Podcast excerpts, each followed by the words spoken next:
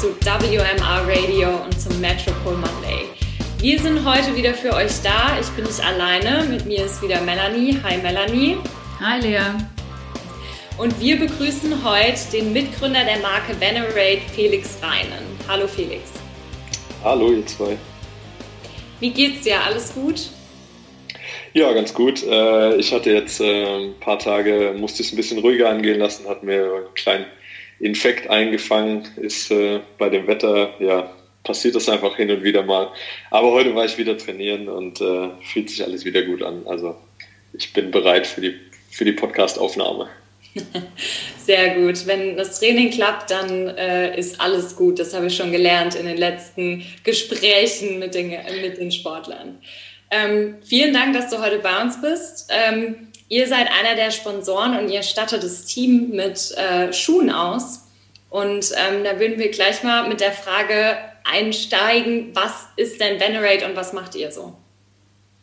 Ja, also ich bedanke mich erstmal für die Einladung. Ähm, freue mich, dass ich hier dabei sein darf. Äh, habe mir auch schon ein paar Podcast-Folgen angehört und äh, ja, finde es sehr unterhaltsam. Kann man wirklich, kann man wirklich gut anfangen, äh, gut anhören. Schöne interessante Themen und äh, ja.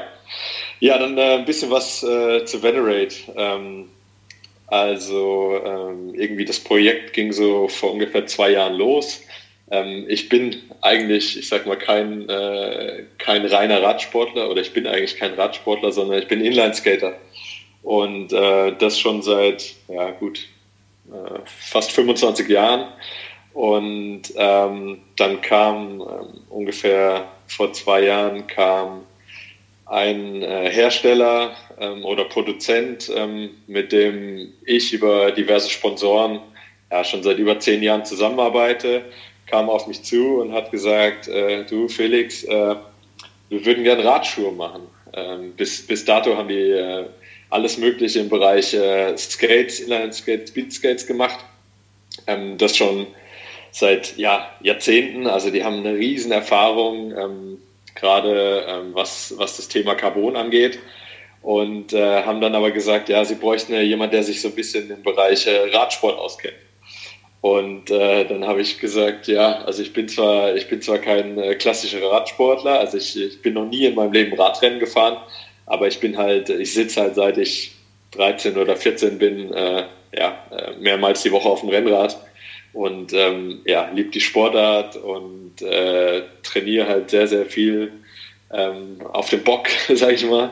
Und äh, habe da dann doch so ein bisschen, äh, bisschen Erfahrung sammeln können über, über die Jahre.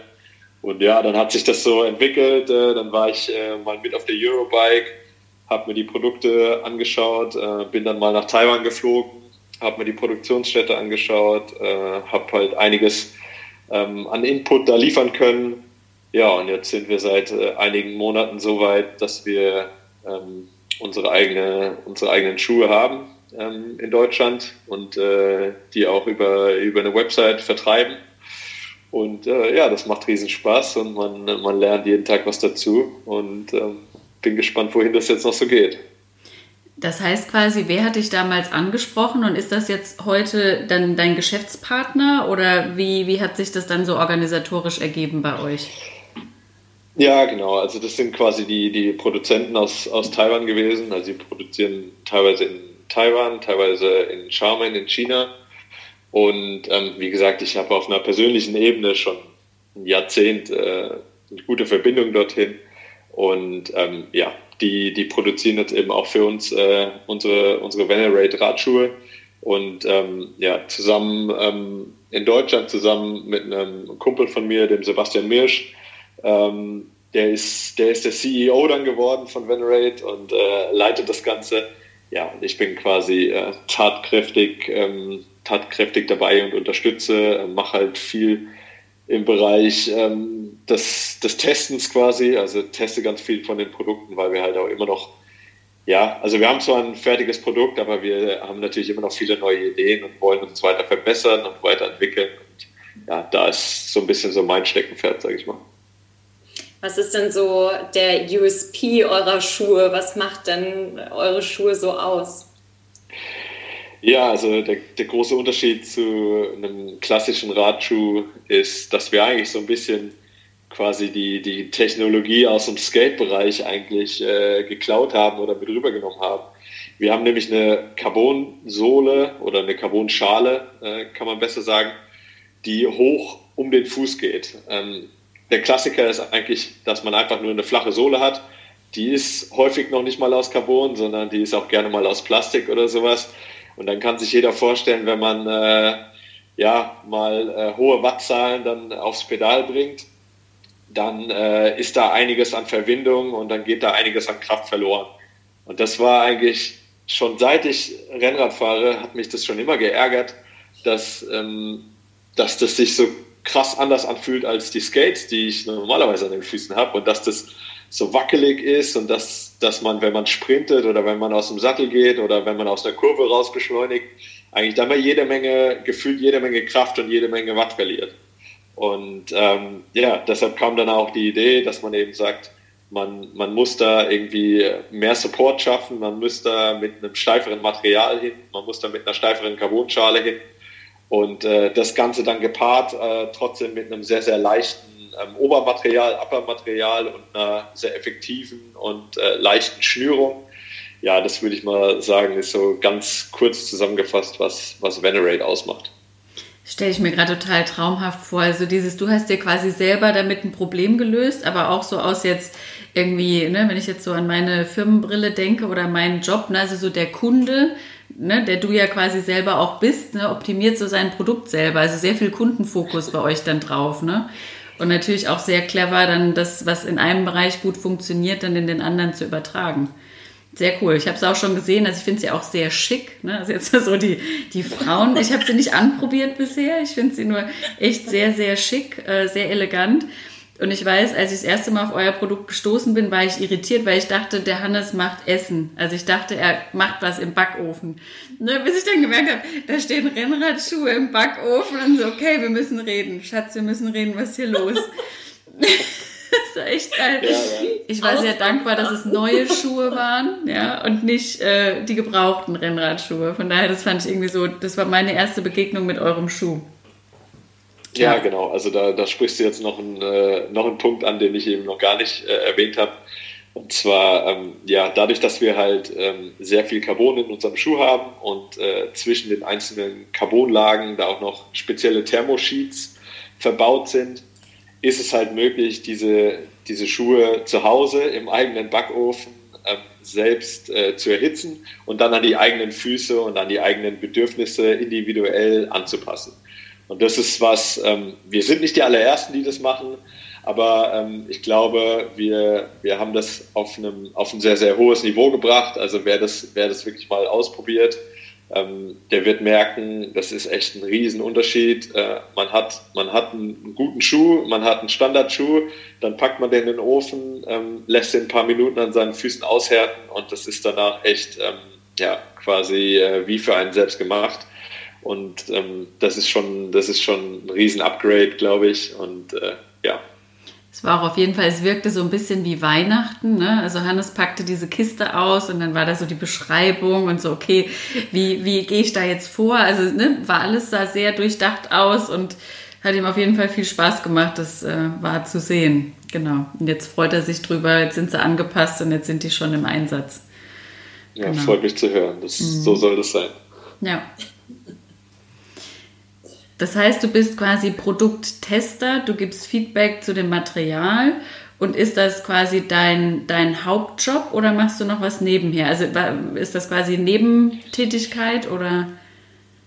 Nee, also ich bin, ähm, mein, mein Hauptberuf ist, äh, ich bin immer noch selber Leistungssportler, also ähm, Inline-Speedskater, ähm, bin seit, boah, ich glaube 2004 ähm, jedes Jahr bei ähm, Europa- und Weltmeisterschaften am Start. Ähm, ja, jetzt letztes Jahr leider nicht, weil es hat nichts stattgefunden. Ähm, aber ansonsten, ähm, ja, ist, ist, äh, ist quasi das Inlineskaten das, wo, womit ich äh, mein Geld verdiene. Natürlich unterstützt ähm, durch die hessische Polizei. Da bin ich in der Sportfördergruppe. Ähm, habe 2010 da mit dem Studium angefangen, ähm, seit 2014 ähm, bin ich damit fertig und ähm, ja, bin halt freigestellt ähm, für meinen Leistungssport. Also das ist schon, äh, wo ich äh, mit Abstand meine meiste Zeit mit verbringe. Das andere, ja, ich will nicht sagen Hobby, aber äh, das läuft so nebenher. Mhm. Wie kommt man zum Speedskating? Ähm, ja, bei mir äh, war das durch einen Kindergartenfreund. Ähm, der, der war in Darmstadt im Verein und hat dann irgendwann mal gesagt, ja, komm doch mal mit äh, nach dem Kindergarten zum Training. Und äh, ja, das habe ich gemacht. Ähm, war super schlecht. Also es hat so gar nicht funktioniert. Und das war, glaube ich, auch das, was mich damals gereizt hat, weil irgendwie bis, bis dato war das so jede Sportart, die ich ausprobiert habe, egal ob das jetzt Fußball war oder im, im Turnen oder weiß ich nicht was. Das hat eigentlich immer funktioniert. Das war ich dann immer einer der Besten. Und äh, beim Skaten war das halt absolut gar nicht der Fall. Ich bin nur hingefallen und äh, hat eigentlich auch am Anfang dann relativ wenig Spaß gemacht. Aber es hat mich halt irgendwie am Ehrgeiz äh, gepackt. Und äh, ja, dann hat es dann auch nicht mehr so lange gedauert und dann war ich da dann auch einer der Besten und äh, bin dann dabei geblieben. Cool, also hat dann doch äh, irgendwie geholfen, dass äh, man gar nicht so gut von Anfang an war, sondern irgendwie so ein bisschen Ehrgeiz mitbringen musste. Also die Herausforderung. Ja, also in dem, in dem Fall hat mich das irgendwie total getriggert, ähm, dass es halt, dass ich, dass ich das halt nicht so gut fand, dass die anderen Kinder mir da eigentlich alle weggerannt sind und um die, um die Ohren geflitzt sind und halt viel schneller waren und ich eigentlich alle paar Schritte auf meinem Hintern gesessen habe. Und äh, ja, also irgendwas hat das, hat das mit mir gemacht und äh, ja. Was ist denn aus dem Kindergartenfreund geworden? Ist der auch äh, Leistungssportler geworden und ging es für den auch so gut weiter für, für, für dich? Äh, ja, nicht ganz so. Also der ist zwar dem Sport auch noch sehr lange treu geblieben, aber ich hatte so den Schritt dann äh, Nationalmannschaft und so, das hat nicht funktioniert. Aber mit seinem jüngeren Bruder äh, habe ich dann später auch äh, sogar WM-Medaillen gewonnen. Also von daher zumindest wow. äh, da noch eine Verbindung da geblieben. Ja. Mhm. Finde ich immer so spannende Geschichten mit, woher kommt es, ne? So wie kam man zu was? Wer hat einen dazu gebracht? So sind ja oft irgendwie die Väter, die Onkel, ne? Oder halt eben, genau, Freunde direkt im Umfeld. Ja, also bei mir war da überhaupt keine, gar nichts familiäres oder sowas. Hat vorher noch, äh, ist niemand Rollschuh äh, in meiner Familie gelaufen oder äh, Inlineskate sowieso nicht. Ähm, ja, hat aber dann trotzdem funktioniert. Und meine Schwestern haben es dann später auch mal ausprobiert, aber ja, die hatten dann nicht so, nicht so riesen Spaß dann. Wie viele Schwestern hast du? Ich habe zwei jüngere Schwestern. Zwei jüngere, okay. Also angesteckt dann doch die Familie. Versucht weiter zu vererben, aber hat nicht geklappt. ja, ich glaube zwangsläufig. Ne? Also das ist ja dann schon auch so, ähm, ich glaube, das ist ähnlich wie beim Radsport. Äh, wenn, wenn das Kind dann halt ähm, jede Woche an irgendeinem anderen Fleck äh, von Deutschland einen Wettkampf hat, dann äh, müssen die jüngeren Geschwister da automatisch irgendwie mit, ne? ob sie wollen oder nicht. Und ähm, da hatte ich halt zum Glück halt immer einen riesen Support äh, seitens der Family. Ähm, egal ob es Mama, Papa oder Oma, Opa waren. Ähm, die haben eigentlich alles möglich gemacht ähm, und ja, dann auch halt auch schnell ähm, auch europäisch, äh, egal ob es jetzt in Belgien, Italien oder Frankreich waren, äh, mich überall hinkutschiert und äh, ich konnte überall teilnehmen und ja, bin ich heute sehr, sehr dankbar, weil ansonsten wäre ich halt äh, nie so weit gekommen und äh, ja, das ist schon eine coole Sache gewesen. Wie ist, äh, wie ist es denn so organisiert? Also gibt es da auch Ligen, Klassen? Ähm, und so weiter? Oder wie, wie wird der Sport, Sport organisiert? Ja, also ich glaube, so äh, riesen anders als beim Radsport ist es gar nicht. Ähm, also wir haben jetzt zwar keine Bundesliga oder sowas, aber ähm, also wir sind auch in Teams organisiert, äh, Sponsorenteams. Und da sind wir eigentlich so das ganze Jahr ähm, mit unterwegs. Also bei mir ist es äh, Powerslide, ist ein Skatehersteller aus, aus Bayreuth. Ähm, ja, bei denen bin ich schon äh, über zehn Jahre unter Vertrag. Ähm, und ähm, mit denen nehme ich halt an Wettkämpfen und an Rennen auf der ganzen Welt teil. Ähm, und ähm, ja, auf der anderen Seite gibt es dann halt äh, die Nationalmannschaft. Ähm, da gibt es zum einen die Europameisterschaften, die bei uns jedes Jahr stattfinden, die Weltmeisterschaften, die bei uns jedes Jahr stattfinden, wo man halt dann ähm, als Nationalmannschaft organisiert ist. Und ähm, ja, dazu noch alle vier Jahre die World Games.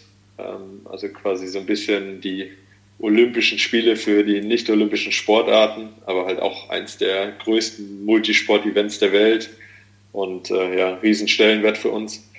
Ähm, ja, da, wenn alles gut geht, äh, findet auch dieses Jahr die Qualifikation statt. Also Weltmeisterschaften äh, haben wir in Kolumbien und da kann man sich dann qualifizieren für die World Games, die dann 2022 in äh, den USA stattfinden. Und wann wäre das dieses Jahr? Ähm, Im September. Also September also, Kolumbien. Ja. Genau, ja. Bin mal gespannt, ob das funktioniert. Wir drücken dir mal ganz fest die Daumen. Ja, ich danke euch. Kann ich gebrauchen. Ja. Aber erzähl doch mal, also du machst den Sport ja jetzt schon echt richtig, richtig lange, ne? So wie war dein Weg da so durch diese verschiedenen Klassen oder dann auch, was hat dich dann zu Powerslide geführt und ne, so, was waren da so verschiedene Stationen? Ein paar Stationen, ja. Ähm, also wie gesagt, es äh, ging halt ganz klein los ähm, mit so regionalen Wettbewerben im einfach, ich sag mal, Schüler, Schüleralter also da war man dann halt irgendwie unterwegs in Groß-Gerau, Michelstadt, äh, Seeheim. Und dann ging das relativ schnell, dass man dann irgendwie deutschlandweit unterwegs war und halt auch bei deutschen Meisterschaften und sowas teilgenommen hat. Und ähm, ja, dann ähm, habe ich irgendwann den, den Schritt äh, in die Junioren-Nationalmannschaft geschafft. Ähm, das war 2004 zum ersten Mal. Da durfte ich äh, dann nach Pamplona in Spanien zur, zur JDM ähm, ein Jahr, ein Jahr später, nee, zwei Jahre später, habe ich mich dann für meine ersten Junioren-Weltmeisterschaften qualifiziert. Die waren dann schon in Südkorea. Ähm, äh, also ist das dann schon auch cool gewesen, so mit 16 oder so, dann das erste Mal ähm, nach Asien, das erste Mal wirklich interkontinental geflogen. Und äh, ja, da 2006, da habe ich dann ähm, bin ich Vierter geworden bei den Junioren-Weltmeisterschaften und das war schon so ein Ergebnis. Also das haben jetzt äh, zu der Zeit nicht so viele Deutsche geschafft. Und da war dann äh, damals der, der Matthias Knoll, das ist der, der Owner von Powerslide, der war damals in äh, Südkorea vor Ort und äh, hat natürlich auch gesehen, dass es da irgendwie einen Deutschen gibt, der, der sich da ganz gut anstellt. Und ähm, ja, dann hat er mir dann im, im Winter dann ein Vertragsangebot äh, geschickt. Und ja, dann ging das eigentlich los, dass ich seit 2007 ähm, für damals dann zuerst im deutschen Powerslide-Team äh, unterwegs war. Äh, da war ich quasi ähm, drei Jahre ähm, bei Powerslide Deutschland und dann äh, habe ich 2009 dann damals dann schon bei den Erwachsenen, also Seniorenklasse heißt es bei uns, habe ich äh, meine erste WM-Medaille gewonnen. Und ähm, da hat er dann, äh, ja, da war er wieder dabei, da hat er auch gesagt, na gut, jetzt, äh, jetzt bist du irgendwie Dritter, Dritter der, der Welt geworden, na, dann wird es mal Zeit, dass wir dich jetzt ins, ins World Team promoten, also quasi Unbedingt, das ja, ja. internationale Team, dann bin ich äh, bin ich dann seit äh, 2010 dann im, im Powerside World Team äh, Mitglied gewesen. Ja, damals halt noch als der jüngste, jüngste Fahrer und war dann halt mit, ja, mit meinen, ich sag mal so, Jugendhelden eigentlich äh, damals. Ich, ich erwähne jetzt nicht so viele Namen, weil die, die kennt halt niemand, aber halt mit Neuseeländern, Franzosen, Kolumbianern, äh, die habe ich halt bis daher nur, äh, ja, habe ich mir da von denen Autogramme geholt. Und äh, jetzt waren das dann halt auf einmal Teamkollegen.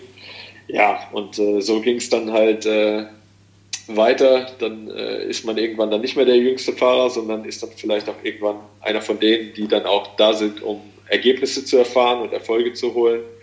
Und ähm, ja, so ich sag mal, die Position, die habe ich mir bis, bis jetzt immer noch äh, erhalten und äh, bin halt immer noch in, in dem Setup unterwegs. Und ja, habe immer noch einen riesen Spaß dabei. Klar, jetzt letztes Jahr war wirklich sehr, sehr hart, weil wir einfach durch Corona ähm, ja, ganz wenig unterwegs sein konnten, also für unsere Verhältnisse wenig unterwegs sein konnten, eigentlich fast nur in Europa und ähm, ja, gar nicht, gar nicht in Asien, gar nicht in Südamerika. Das war halt alles äh, nicht möglich. Ganz, ganz viele Rennen sind bei uns ähm, ausgefallen. Ähm, ja, wir sind da leider nicht so äh, stark organisiert gewesen wie jetzt die UCI, die es halt trotzdem geschafft hat, äh, ja, die, die Grand Tours durchzuführen und so. Das hat bei uns leider nicht funktioniert. Das hört sich nach einem Sport an, bei dem man sehr, sehr viel unterwegs ist. Habt ihr denn, wenn ihr in diese verschiedenen Länder reist, auch ein bisschen Zeit, euch was anzugucken? Oder seid ihr wirklich nur so hier, da schnell den Wettkampf, dann weiter? Ähm, also ich glaube, also klar kann man das jetzt nicht mit dem Urlaub vergleichen. Also es äh, ist schon so, dass wir sehr, sehr fokussiert darauf sind, ähm, auf den Wettkampf halt. Aber ich muss sagen, wenn ich das so ein bisschen äh, mit Radsportlern vergleiche, da bin ich manchmal erstaunt, dass die irgendwie zwei Tage vom Wettkampf erst irgendwie, äh, keine Ahnung, nach, nach China fliegen und dann zwei Tage, dann gehen die einmal trainieren und dann ist der Wettkampf. Und, äh, oder dann haben die eine Rundfahrt. Und äh, bei uns funktioniert es so nicht. Ähm, also bei uns halt wir sind ja auch viel auf Bahnen unterwegs, also 200 Meter Bahnen oder auch auf, auf äh, Straßenkursen, die sind dann so 400 bis 500 Meter lang. Ähm, und jede, jede Bahn oder jede Strecke ist anders und für jede, für die, jede Bahn braucht man auch andere Rollen. Und wenn man da irgendwie das falsche Material hat, dann hat man eigentlich absolut keine Chance. Und ähm, deshalb, also das ist einer der Gründe, warum wir echt immer ein paar Tage ja, also mindestens eine Woche vor einem, vor einem wichtigen Wettkampf reisen wir eigentlich an, weil man sich halt erstmal mit den äh, Gegebenheiten vor Ort vertraut machen muss, weil man das mit richtige Material finden muss, weil man das auch alles testen muss. Ähm, dann ja sowieso akklimatisieren und ähm, ja, bei uns ist es halt auch nicht so, dass wir erst mal fünf Stunden, sage ich mal, easy äh, rumfahren und dann am Ende wird ein Berg hochgesprintet oder so. Ich, ist jetzt sehr simpel. Äh, sehr Lieben Gruß an die Radsportler, aber, genau. Ja, aber bei uns ist halt Startschuss und Vollgas. Und dann ja. äh, ist, ist, ähm, ist das Rennen halt dann vielleicht äh, 10 Kilometer lang oder 15 Kilometer lang oder auch 20 Kilometer lang und dann kann man sich da keinen Fehler erlauben. Dann muss man von der ersten Sekunde halt voll bei der Sache sein und da muss der Körper und das muss alles perfekt funktionieren. Und da habe ich manchmal das Gefühl, okay, im Radfahren, da wird halt die erste, da geht die, wird die Ausreißergruppe wird weggelassen und dann werden erstmal ein bisschen die Beine hochgenommen und dann hat man da vielleicht auch ein bisschen mehr Zeit, äh, mal durchzuschnaufen. Das ist bei uns halt nicht möglich. Deshalb so ein bisschen, also zusammengefasst, so ein bisschen was äh, sieht man schon, ähm, auch wenn natürlich der absolute Fokus einfach auf, auf dem sportlichen Wettkampf liegt. Ich schwanke gerade zwischen, dich erstmal nach den coolsten Sehenswürdigkeiten auszufragen und den coolsten Ländern, in denen du warst und so ein bisschen dieses, erzähl mal mehr, wie das Team zusammengestellt ist. Ich glaube, wir fangen mal an bei dem Thema, ne, die, die Länder, in denen du schon warst und was, was hat dich denn da am meisten beeindruckt? Du bist ja dann schon echt ganz schön rumgekommen. Ja, ich glaube, wenn ich jetzt versuche, äh die, die Liste da abzuarbeiten, da werde ich die Hälfte werde ich sowieso vergessen. Deshalb äh, gehe ich erst eher mal auf die, auf die Highlights ein. Ähm, ja, als, als Inlineskater ist eigentlich jedes Mal ähm, Kolumbien ein absolutes Highlight. Also ähm, zum einen finde ich es ein geniales Land. Also generell Südamerika finde ich, äh, finde ich super spannend und die Leute sind halt einfach super nett und herzlich und das Essen ist gut. Und äh, zum anderen ist halt unser Sport halt in Kolumbien ultra groß. Also man kann so sagen, nach, nach Fußball und äh, nach Radsport, dann kommt eigentlich äh, Inline Speedskating. Äh, Kolumbien ist auch die stärkste Nation weltweit, also die gewinnen eigentlich bei Weltmeisterschaften jedes Jahr den Medaillenspiegel. Also das hängt auch ein bisschen zusammen. Und äh, ja, deshalb muss ich sagen, so ja, Kolumbien für mich äh, hat halt da haben die Wettkämpfe halt bei uns so ein bisschen, ähm, ja, ein bisschen das Feeling von, äh, von einem Fußballstadion. Also die sind auch so aufgebaut, da ist halt die Bahn in der Mitte und drumherum sind halt riesige Tribünen. Und dann kommen halt auch einfach mal 5.000, 6.000, 7.000 Menschen und schauen bei einer Weltmeisterschaft zu. Und das äh, als Sportler erleben zu können, ist halt einfach genial. Und äh, ja, kriege ich Gänsehaut, wenn ich von, von erzähle. Hört sich ziemlich stark an. Cool. Kolumbien, okay. Und was gab es sonst noch so oder was war irgendwie auf eine ganz andere Art und Weise vielleicht beeindruckend? Ähm, ja, ein anderes Ereignis, was mir da eigentlich direkt in den Kopf kommt, ist, dass ich vor, vor zwei Jahren ähm, war ich bei den African Championships ähm, und die haben in Togo stattgefunden. Und ähm, also ich war vorher schon ein paar Mal in Afrika, aber halt nur so Ägypten, äh, so, solche Länder, also eher so Urlaubsländer. Und ähm, ja, Togo war eine ultra krasse Erfahrung. Das ist halt eins der ärmsten Länder der Welt. Und ähm, dann, ich war da quasi ja, so vom Weltverband so ein bisschen als, äh, als ja, Maskottchen, sage ich jetzt einfach mal, äh, war ich da eingeladen und ähm, durfte auch ein paar Rennen mitlaufen, halt einfach außer Konkurrenz. Und ähm, ja, habe dort so ein paar Clinics, also so ähm, Lehrgänge gegeben und habe halt einfach versucht, die, die, die Sportler, die dort aus ganz Afrika kamen, halt äh, so ein bisschen äh, Wissen zu vermitteln und ähm, ja, einfach so ein bisschen ähm, weiterzubringen. Und ähm, ja, das, also das, war auch noch kurz vor Weihnachten. Und dann ähm, hat es für mich halt, weil man halt diese riesige Armut dort äh, habe ich zum ersten so live erlebt. Und wenn man sowas mitbekommt, dann ähm, werden halt so die ganzen eigenen Problemchen, die man so hat, die werden halt in eine ganz andere Perspektive gesetzt. Und wenn man da halt dann Straßenkinder sieht und äh, ja sowieso eigentlich quasi keine Infrastruktur vorhanden ist, die Menschen teilweise nicht genügend Essen haben, ähm, ja, dann hat das schon krass was mit mir gemacht. Und äh, ja, das war auf jeden Fall eine Erfahrung, für die ich sehr, sehr dankbar bin. Also ich war, ich bin da halt total blauäugig reingegangen. Ich habe dann auch irgendwie nach dem ersten Rennen, was ich hatte, ähm, habe ich halt äh, so ein paar Autogrammkarten gehabt, weil dann so viele Leute da um mich waren. Also die Leute haben auch, die Zuschauer haben halt brutal den Sport gefeiert. Also es war eine geniale Stimmung da ähm, komplett um die Strecke ähm, war jeder Meter äh, war besetzt und die Leute standen in Reihen von zwei, drei äh, Personen tief und haben richtig Laune gemacht. Und ich, ich dachte halt, äh, ich könnte jetzt äh, nach meinem Rennen da so, so ein paar Autogrammkarten an so ein paar Kids verteilen, die da um mich waren. Und in dem Moment, als ich halt in meine Tasche gegriffen habe und diesen Stapel Autogrammkarten rausgeholt habe, bin ich halt von Menschen äh, einfach nur überrannt worden quasi.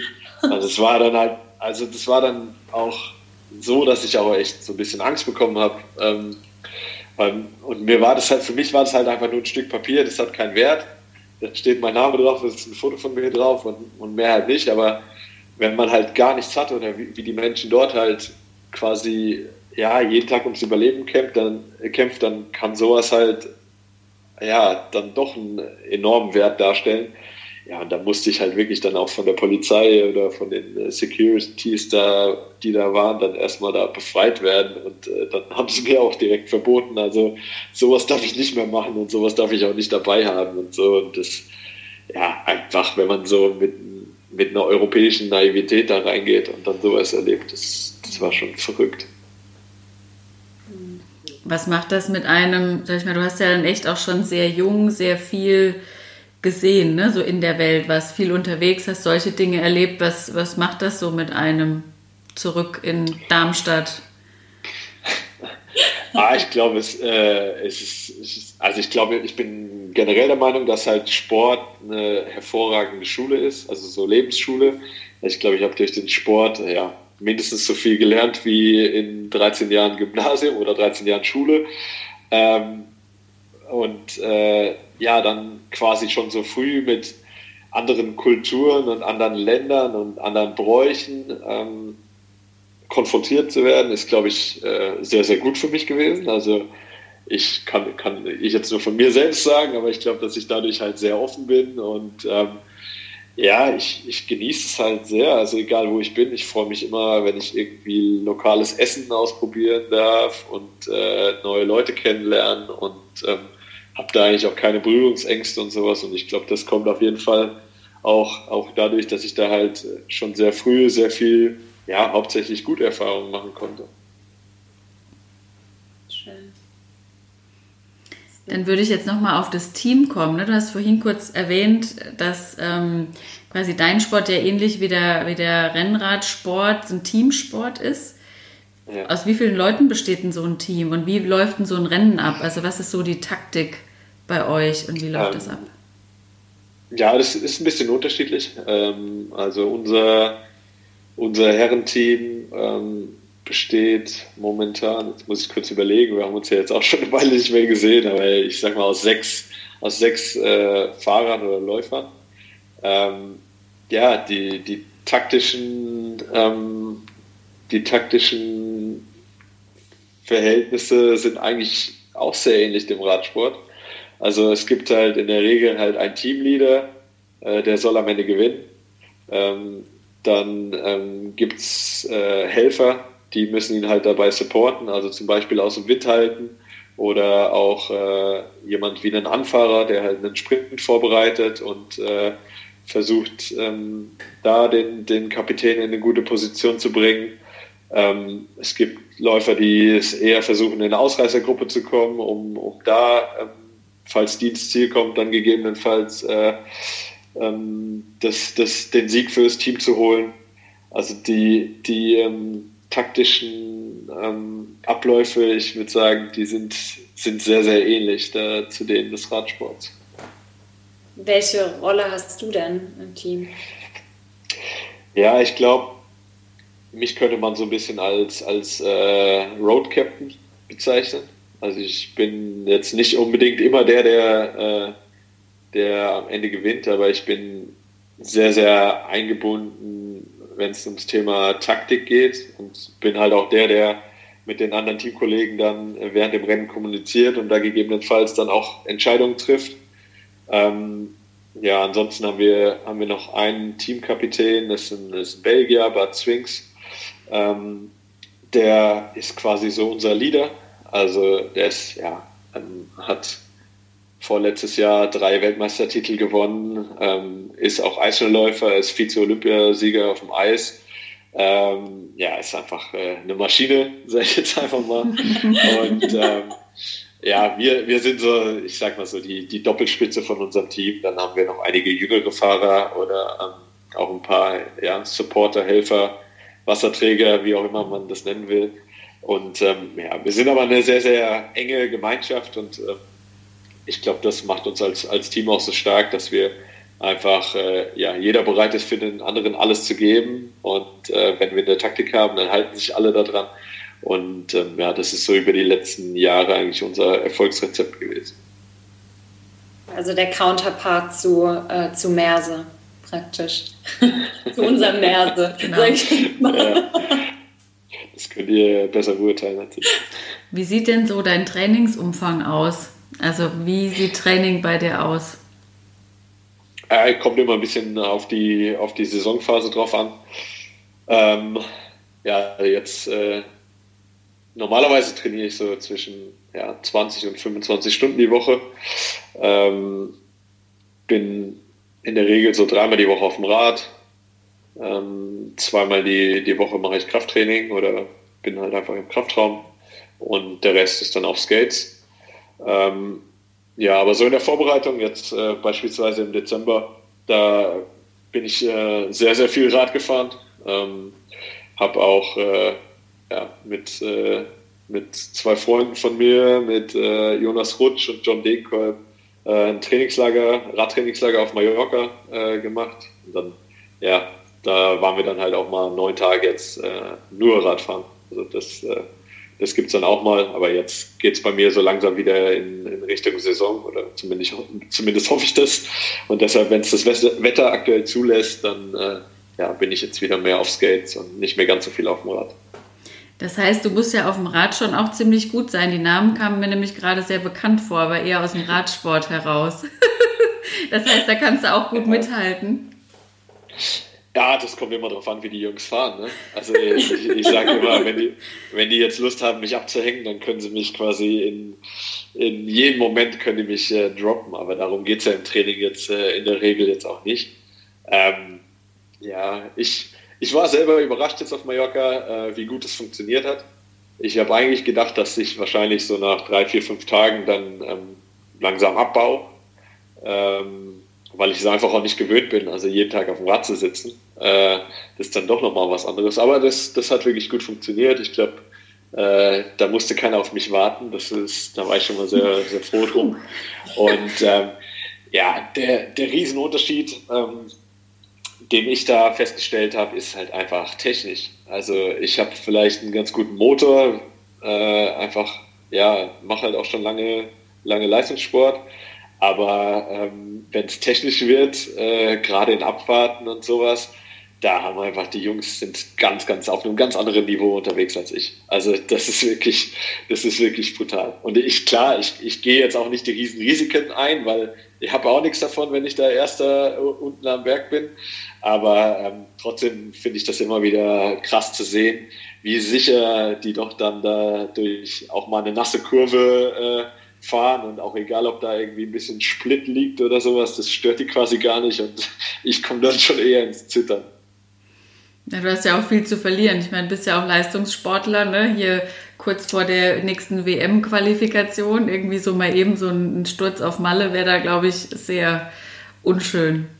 Genau, ja, das gilt es schon zu vermeiden, ja um nochmal so den Bogen zurück zu Wheel Sports Metropole Racing zu spannen.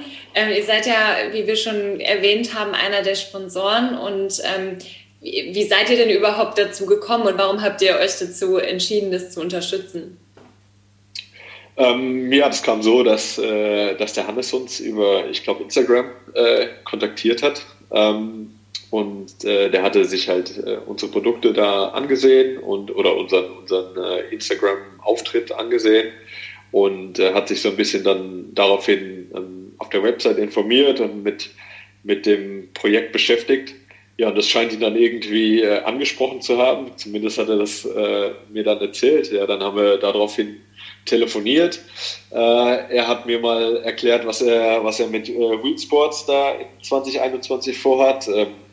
Ich finde auch da halt einfach für ein, für ein Amateurteam halt ein sehr, sehr professionelles Auftreten, ähm, sehr professionelle äh, Sponsorenmappe und ähm, ja, das, das hat mir halt einfach äh, gut gefallen. Dann haben wir ein paar Mal telefoniert und haben so ein bisschen ausgelotet, äh, in, in, welcher Form man da zusammenarbeiten könnte. Und ähm, ja, für uns halt auch als, äh, als neue Firma äh, ich versuche immer diesen Begriff Startup zu vermeiden, ähm, ist es natürlich auch sehr interessant, jetzt einfach da ein, Team zu haben, was unsere Produkte fährt und was halt wirklich komplett in der Szene verbandelt ist, ähm, ist halt äh, super, super wichtig. Und ähm, klar, wir, wir haben ein paar World Tour Profis, die, die unsere Sachen getestet haben oder die sie auch benutzen.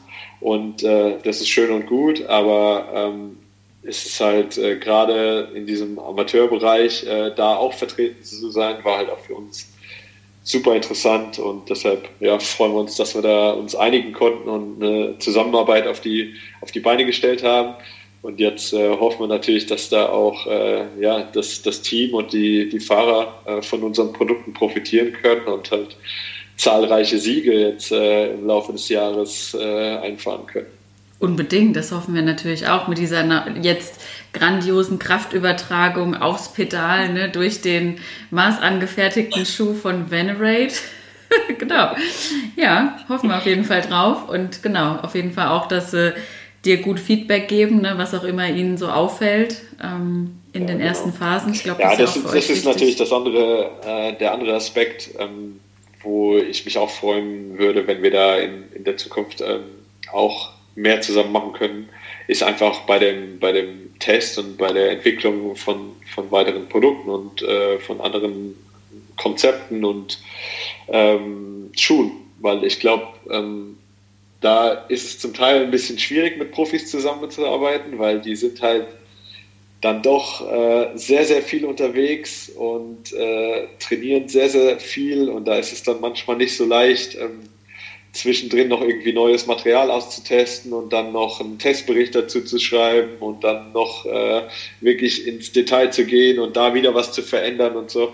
Und ich glaube, dass, dass da die, die Jungs von Wheelsports ähm, vielleicht auch wirklich eine große Hilfe sein können, wenn es einfach darum geht, ähm, ja, besser zu werden und äh, noch mehr rauszuholen in Zukunft. Ja. Ich bin schon gespannt. Äh, also Melanie, du und Hannes, ihr müssen mir mal so einen Schuh zeigen. Ich, ich will die, die Backschüssel äh, oder die Backform will ich mal sehen. ich wollte gerade sagen, ich sitze gerade neben der Rolle. Die ganze Zeit hat auch hier noch der Schuh gestanden äh, mit so einer schönen Zunge in so einem äh, Weinrot äh, Metallic. Also, sieht, also ich finde es auf jeden Fall sehr, sehr schick. Ich äh, genau, schicke dir mal ein Foto davon. Ja, also der, der, die Schuhe sind auch zu sehen, ähm, zum einen auf der, auf der Venerate Instagram-Seite, venerate.cc ähm, aber ähm, da bin ich auch so richtig stolz drauf, ähm, dass quasi wir auch in der Lage waren, halt auch für die, für die Wheelsports-Jungs ihren eigenen Teamschuh äh, zu machen. Also in, in, mit eigenem Logo und mit den eigenen Farben und mit den von ihnen ausgewählten Materialien. Und äh, ja, ich, ich bin auch sehr begeistert von dem Schuh. Ich finde, er ist richtig schick geworden. Und äh, ja, schaut ihn euch mal an. Genau, wir werden den auf jeden Fall auch verlinken und Fotos davon teilen. Ja. Sehr schön. Ist dann irgendwas, was wir dich noch nicht gefragt haben, was du gerne, äh, ja, gerne ansprechen möchtest oder irgendeine Message noch raus an die Hörer, an das Team? Boah, äh, jetzt so spontan, also ich glaube, wir haben eigentlich, äh, wir haben jetzt äh, mein, mein sportliches, äh, mein sportliches Dasein, glaube ich, so ganz gut, äh, ganz gut abgeklappert in der letzten Dreiviertelstunde.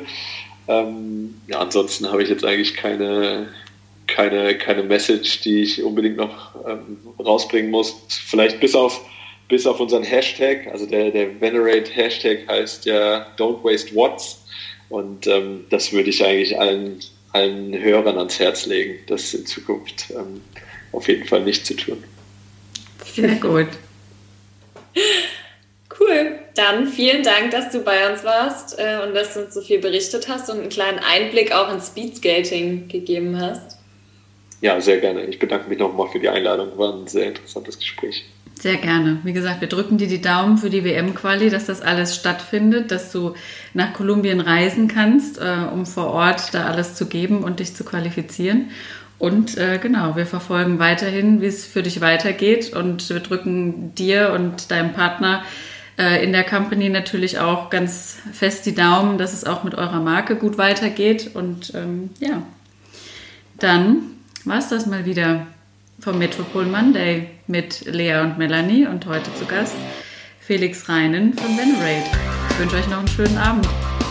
Tschüss. Vielen Dank, wünsche ich euch auch. Ciao.